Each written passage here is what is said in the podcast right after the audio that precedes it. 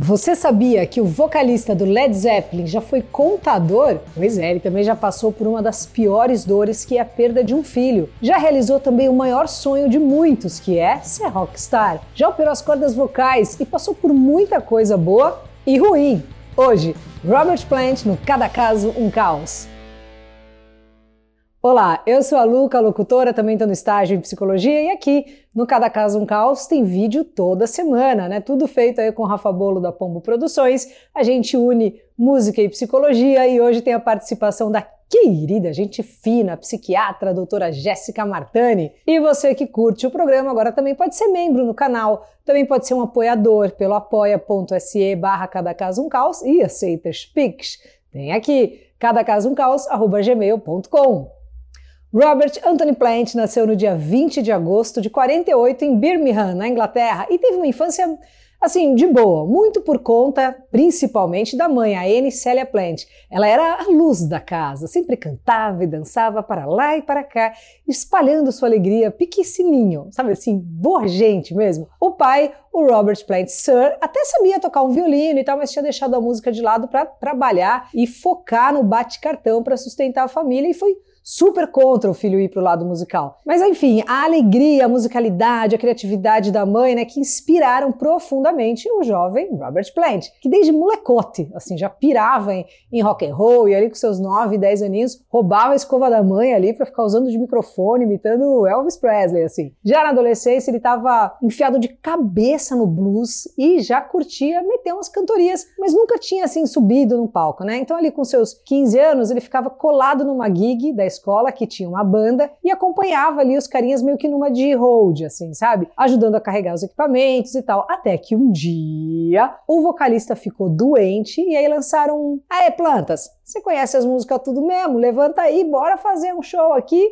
Aí ele foi. Os caras da banda ficaram assim impressionados com toda a potência e a confiança do jovem mancebo que por dentro se corroía de vergonha e passou a gig inteira sem nem olhar para a plateia, assim. Aí é pronto, né? Ele sentiu aquele gostinho e não quis parar mais. Daí para frente começou a fazer seu corre e passou a emprestar a voz para várias bandas locais. Só que quanto mais tempo ele passava fazendo um som, menos tempo ele ficava na escola. E quem não curtia nada disso era a família, principalmente o pai, que era mais serão, né, conservador, e não aceitava nem um pouco bem aí as empreitadas artísticas do filho. Foi aí que ele resolveu tomar as rédeas e botou o jovem Plant para seguir a carreira de, veja só você, contador Dá para imaginar? E de fato ele começou a ir atrás mesmo dessa carreira. O problema é que a música já estava muito enraizada né, na alma daquele menino e já era ali um caminho sem volta. Então, contrariando os progenitores, mandou um beijinho para a carreira de contador,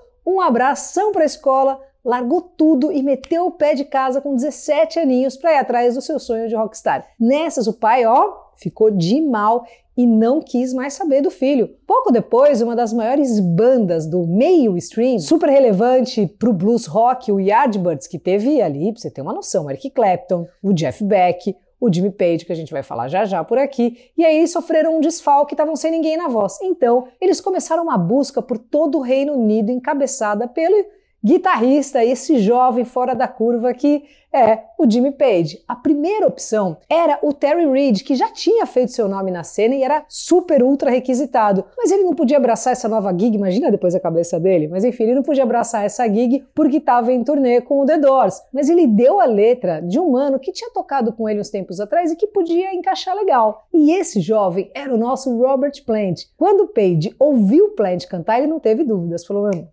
achei um cara aí que é excepcional. E aí logo, ó, assinou a CLT do rapaz. E mal sabia o Page que essa venda era casada, já viu um pacote ali, né, junto com o magistral John Bohan, batera visceral que era parça de mil anos do Plant. Foi outro que tomou uma canetada assim que começou a tocar. E a sorte não parava de bater na porta do Page ali. Pouco depois, um carinha chamado John Paul Jones respondia o anúncio para baixista Page tinha colocado numa revista. Ele já conhecia o Paul de outros carnavais, sabia da qualidade do menino e não deu outra. No dia 12 de agosto de 68, rolou a primeira reunião do quarteto que viria a ser chamado de Led Zeppelin. A primeira gig dos caras foi no dia 9 de novembro e logo depois do show, o Plant, novinho ali de tudo, casou com a namorada dele na época, Maureen Wilson, no mesmo pico ali que eles tocaram, mas tipo, logo em seguida mesmo, não é modo de falar, acabou o show e pei, sabe assim, já casou. Não demorou para que o Led começasse a chamar muita atenção, né? Puta, os caras são quatro extraterrestres tocando, né? Então era todo mundo ali muito surreal de bom na função que estava. O antológico álbum de estreia, o auto-intitulado de 69, é um verdadeiro marco na história do rock, né? E a partir daí não demorou para que cravassem o nome do LED como um dos mais fodaralhos da música mundial. No final dos anos 70, o pai do Plant leu uma matéria ali dizendo que o filho era um dos caras mais ricos da música. Então, voltou a conversar com o filhote, veja você. Enquanto metia marcha lá no LED, o Plant patinava tentando conciliar a carreira de rockstar com a de pai responsável. Ele queria muito ser um bom marido, um pai presente, mas ao mesmo tempo estava super envolvido ali com o que estava rolando com o Led Zeppelin. A banda acabou precisando meter um hiato forçado, né? Isso ali no meio dos anos 70, depois do Plant se envolver num acidente de carro feio, assim, que esmigalhou a perna dele, deixou assim de molho e fez com que os caras cancelassem uma turnê. Eles usaram esse tempo então para gravar o disco Presence de 76, que veio carregado de letras obscuras, densas, né? reflexo ali, inclusive, de uma depressão tensa que o Plant estava enfrentando enquanto gravava. Depois de mocota fora dos palcos ali em 77, botaram uma turnê para rodar. E parecia que a Zika tinha parado de morder a canela ali dos caras. Até que dois meses depois do início da tour, o Plant recebe uma ligação assim que mudaria a vida dele para sempre. O filho dele de 5 anos, o Carrick, tinha sido infectado por um vírus estomacal assim sinistro e infelizmente não sobreviveu. Imagina o baque, né? Uma das maiores dores, assim, que alguém pode viver a perda de um filho. Isso acabou com o Plant, que era, assim, louco pelo menino, né? Os dois eram colados, assim, enfim. Bom, a turnê foi cancelada, o Plant voou para casa e lá ficou. O baque, assim, foi tão forte que ele chegou a desistir de tocar e resolveu virar professor. Quem não deixou que isso acontecesse foi o seu BFF, ele, o melhor amigo de muito tempo, o lendário John Bonham. Os caras se conheceram na época da escola e desde então eram assim inseparáveis. O Bonham pegou o amigo ali pela mão mesmo, botou no carro, levou para o pub e comeu a mente do Plant, que decidiu continuar fazendo o que fazia de melhor, cantar. O Led se reuniu novamente e começou a ensaiar para a primeira turnê desde 77, mas as tretas do Bonham com o álcool era um negócio assim surreal, né? Tinha alcançado um nível absurdo. O cara tava num downhill interminável e tava cada vez mais difícil lidar com ele. Até que no dia 24 de setembro de 1980, nosso querido Bohan nos deixava engasgado com o próprio vômito depois de matar o equivalente a 40 doses de vodka, um negócio assim surreal. A notícia atingiu o Plant que nem uma bomba, ainda mais porque ele mal tinha superado a perda do filho. Agora tinha que lidar com a morte do melhor amigo e também o fim do Led Zeppelin, né? Então para ele não tinha ideia, sem o Bohan não existia Led Zeppelin e junto com um dos maiores bateras, né, que essa terra já viu, assim, também se foi aí uma das melhores bandas que a música já teve. Pouco depois, em 83, o relacionamento do Plant não aguentou o peso né, da perda do filho e ele acabou se divorciando da Maureen Wilson. Era porrada atrás de porrada, então pra você ter uma noção, depois de passar por todas essas perdas, correu o risco até de perder a própria voz. No começo dos 90, foi no especialista que deu uma olhada ali e falou: Ó, oh, seus examinhos estão aqui, filho. Você tem uns nódulos aqui, se continuar nessa pegada, em seis meses já era, você não vai conseguir nem falar. Imagina isso. A parada é que ele acreditou que ia se recuperar e conseguiu, claro, né? Depois de cirurgia, de muito tratamento, ele conseguiu. E a carreira que ele pensou que teria finalizado aqui continuou rendendo belos frutos e continua até hoje, né? Ele tem um trabalho solo há muito tempo, desde 82, com a discografia que passeia deliciosamente pelo folk blues, música africana, né? Música psicodélica, tem aquela música maravilhosa dos 80 ali também, In the Mood, que é sensacional. O Zeppelin até arranhou algumas voltas, mas nada em definitivo. Chegaram a tocar no Live Aid, em 85. O Plant e o Page fizeram também um projetaralho nos 90 que chamava No Quarter. E em 2007 resolveram tirar um Celebration Day, botaram o filho do homem ali, o Jason Bonham, na batera e fizeram um pota show. Show esse que infelizmente pareceu o último, pelo menos pro Plant, né? O Jason conta que chegou uma vez pro Plant e falou: "Mano, eu tenho que te perguntar, cara, a gente vai voltar com a banda? E o Plant respondeu assim, ó, na sincera, falou: Cara, eu amei muito seu pai, não quero te desrespeitar. Você conhece as músicas melhor do que a gente e ninguém poderia fazer esse trampo melhor do que você. Mas você não é seu pai, não é a mesma coisa. Bom, ele prefere meter marcha aí na carreira solo e recentemente disse que só vai aposentar quando for dessa para melhor. E ele completou falando assim: ó, você não pode retroceder. É duro ficar repetindo a si próprio com alguma coisa que você já fez há um ano. Imagina 49 anos atrás. Né? Então ele falou: ó, preciso seguir adiante. Então, vida longa ao nosso eterno Robert Plant, um dos maiores intelectuais da música, conhecedor de vários estilos musicais, né? um gênio inegável. Aproveita, deixa e já comenta aqui qual som do LED ou do Robert Plant que você mais gosta, se quer ver o Jimmy Page por aqui também. Bom, bora ver a nossa querida psiquiatra, a doutora Jéssica Martani. Fala aí, doutora Jéssica.